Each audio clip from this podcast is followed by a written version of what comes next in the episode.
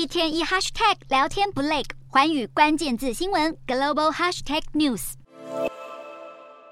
路透社引述消息人士报道，中国计划在四月十六日至十八日于台湾北方空域划设禁航区。我国交通部事后证实，经过抗议后，划设时间从三天缩短为二十七分钟。日本内阁官房长官松野博一也表示，已经接获中方相关通报。日方表示，中国是以航太活动为由而划设禁航区。南韩国土交通部也透露，这次北京的禁航令与卫星载运火箭掉落物有关。知情人士指出，禁航令预计将影响往返东北亚和东南亚之间。六成至七成的航班，包括台湾、日韩与北美之间的航班在内。值得注意的是，四月十六日正好也是 G7 七国外交部长在日本轻井泽举行会议的第一天。不过，中国外交部对此却不愿多做回应。在此之前，中国解放军才因为不满蔡英文总统过境美国和众议院议长麦卡锡会面，而举行了三天的环台军演。如今中共再出手，试图扰乱我国飞航情报区，不免引起部分民众担忧。但也有许多人对中共长期的文攻武吓早习以为常。我国国防部表表示，中国设立禁航区，主要是以航太活动为名义，可能是卫星通讯发射等相关任务。而禁航区的位置就落在台湾北面八十五海里左右，属于防空识别内。如果造成影响，国防部将持续掌握，适时做出应对。